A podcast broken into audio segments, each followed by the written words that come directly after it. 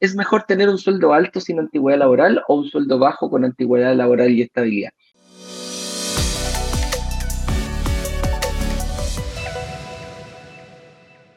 Ahí, tenemos dos parámetros. ¿ah? Ahí tenemos dos parámetros nuevamente. Un sueldo alto sin antigüedad laboral mm, puede ser perjudicial como puede que no también. O sea, ¿a qué me refiero con un sueldo alto?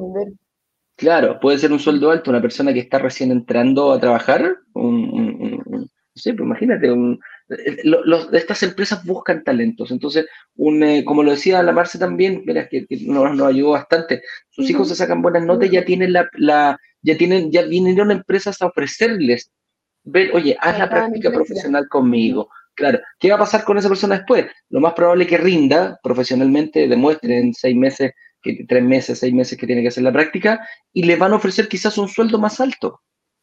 Va a entrar con un sueldo alto producto de eh, de que se sacó, se sacó la mierda, como dicen, durante la carrera, eh, sacó buenas notas, por lo tanto está siendo, está siendo bien reflejado. Y un sueldo bajo con antigüedad laboral y estabilidad también es, eh, ella nos dijo, oye, llevo 14 años trabajando en la misma empresa.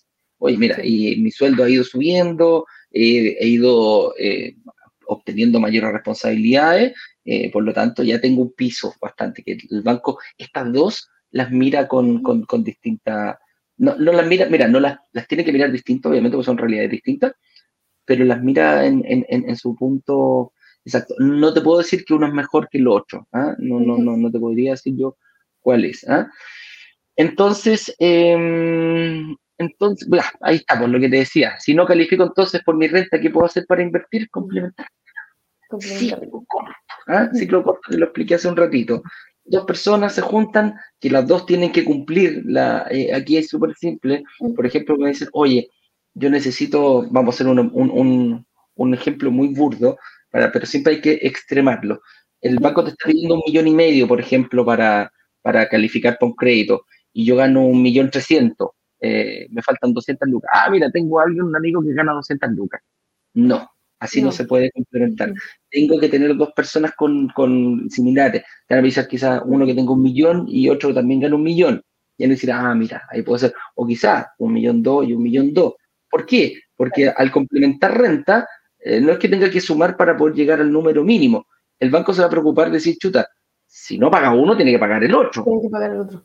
Tiene que pagar el otro. Entonces, si tengo uno que gana un millón trescientos y el otro gana 200 lucas, y la cuota de 300 lucas, sí, este otro jamás me va a poder pagar, entonces tampoco me sirve para complementar. Entonces ahí hay que tener ojo eh, con este tema de complementar renta. Y ya finalmente es hacer un ciclo corto, eh, inviertes, pagas, pagan los dos, no sé, bueno, ahí se ponen de acuerdo, pagan los dos el, el, el, pie durante el periodo de construcción, te ganas la plusvalía de, durante todo ese periodo de construcción, dos años, tres años, pum, vendiste te ganaste la plusvalía total de 4, 5, 6 años, vaya a saber uno.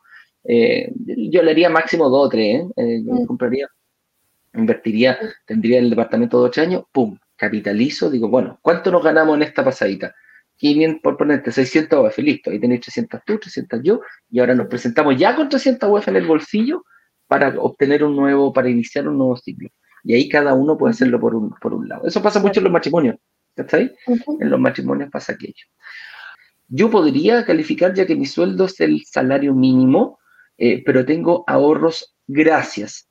Cristian, habría que analizarlo. Yo te, yo te recomiendo, no te, mira, no te quiero decir no, pero habría que buscar alguna institución que te pudiera facilitar. Ahora, ¿cuántos ahorros tienes? Esa es la diferencia. Quizás tienes una gran tienes un alto, gran capacidad de ahorro. Entonces, yo lo que te recomiendo, Cristian, que el señor director ya va a poner aquí el link es agendar una reunión con nuestros analistas.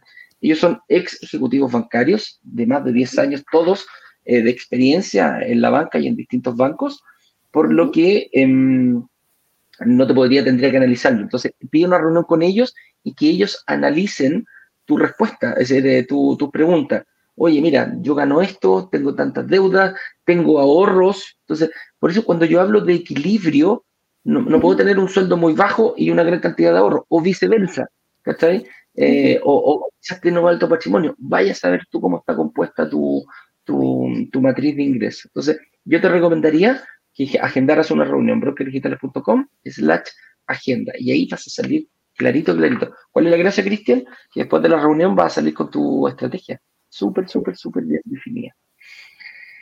Eh, Franny, contéstate esta tú. A ver, dice Eva Lee. ¿Cuánto es la antigüedad mínima cuando hay un contrato indefinido? Chuta. con contrato. ah, indefinido, de que está. Ya, ya. Sí. Antigüedad mínima son tres meses, dependiendo del contrato. de tres, ¿Tres o seis? Tres a seis meses. Si sueldo fijo, son tres meses. Tres meses, cuatro meses, ya los bancos te, te, están viendo, no hay ningún problema. Si es sueldo fijo. Si es sueldo variable, mínimo seis meses. Mínimo seis meses lo, lo, lo vemos reflejado ahí. ¿Y si, eh, pero eso es lo que hacer una pregunta? ¿Y si es eh, de estos que tienen como sueldo, o sea, eh, contrato definido que lo van renovando cada, no sé, por ejemplo, cada seis meses?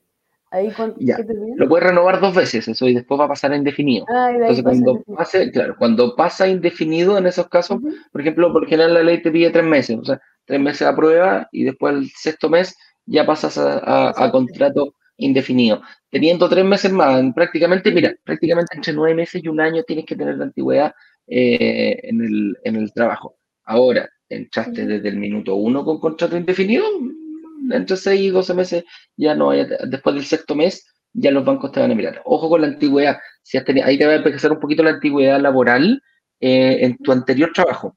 Si en tu anterior trabajo hubo, no sé, te cambiaste de uno para otro por mejor situación laboral, perfecto, se va reflejado en la FP.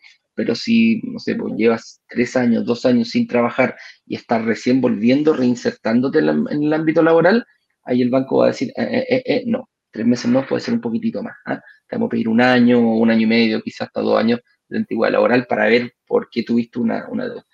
Eso, a ver, he, visto, puedo decir, oye, mira, yo, no sé, pues, tuve una hija, en tu caso, que eres, mujer, Eva, puedo decir, ah, mira, tuve un hijo y tuve dos años de trabajar, perfecto, también lo va a ver y, va a ver, te, va, te va a pedir quizás lo que tenías antes y lo que tienes ahora, ¿ya? Se puede dar un montón de situaciones, pero eso es, eso es más o menos por donde va esa pregunta.